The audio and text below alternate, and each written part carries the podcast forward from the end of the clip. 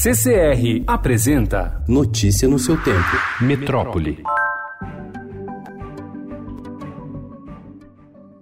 Após a retirada de radares móveis de estradas federais do país em agosto, cresceu o número de mortos e feridos em acidentes nas rodovias. Isso é o que mostram dados da Polícia Federal compilados pela organização SOS Estradas. De agosto a outubro, o total de óbitos aumentou 2% e o de machucados 9,1%. No último dia 11, a Justiça mandou o governo retomar a fiscalização com os equipamentos móveis em 72 horas, mas ontem esse prazo prazo foi adiado para o dia 23, quando o fluxo de veículos já é intenso por causa das festas de fim de ano. Próxima estação, Next Station, São Mateus.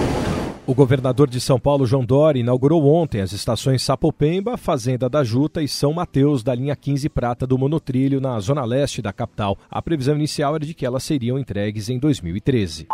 Fechado desde o incêndio de grandes proporções em dezembro de 2015, que destruiu a maior parte da estrutura e matou uma pessoa, o Museu da Língua Portuguesa, no centro da capital paulista, vai reabrir as portas no dia 25 de junho de 2020, com cerca de 80% do acervo renovado. Para cobrança de ingresso, a gestão João Dória, do PSDB, quer implementar um sistema por demanda, mais caro em dias de maior movimento e mais barato nos outros, e estima o valor médio de 20 reais.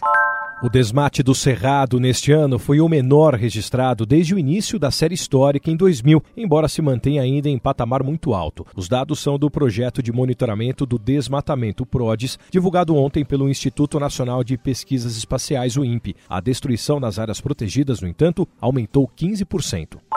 Relatório divulgado ontem pelo Fórum Econômico Mundial sobre Desigualdade de Gênero traz o Brasil na posição de número 92, ranking no qual a primeira colocação é ocupada pelo país menos desigual e a última pelo mais desigual, entre 153 países analisados. A colocação é um pouco melhor que a alcançada no relatório anterior e mostra indicadores positivos no acesso à saúde e à educação. A participação econômica e o empoderamento político são as áreas onde a diferença entre homens e mulheres são mais intensas, o que joga o país para baixo no ranking. Notícia no seu tempo. Oferecimento CCR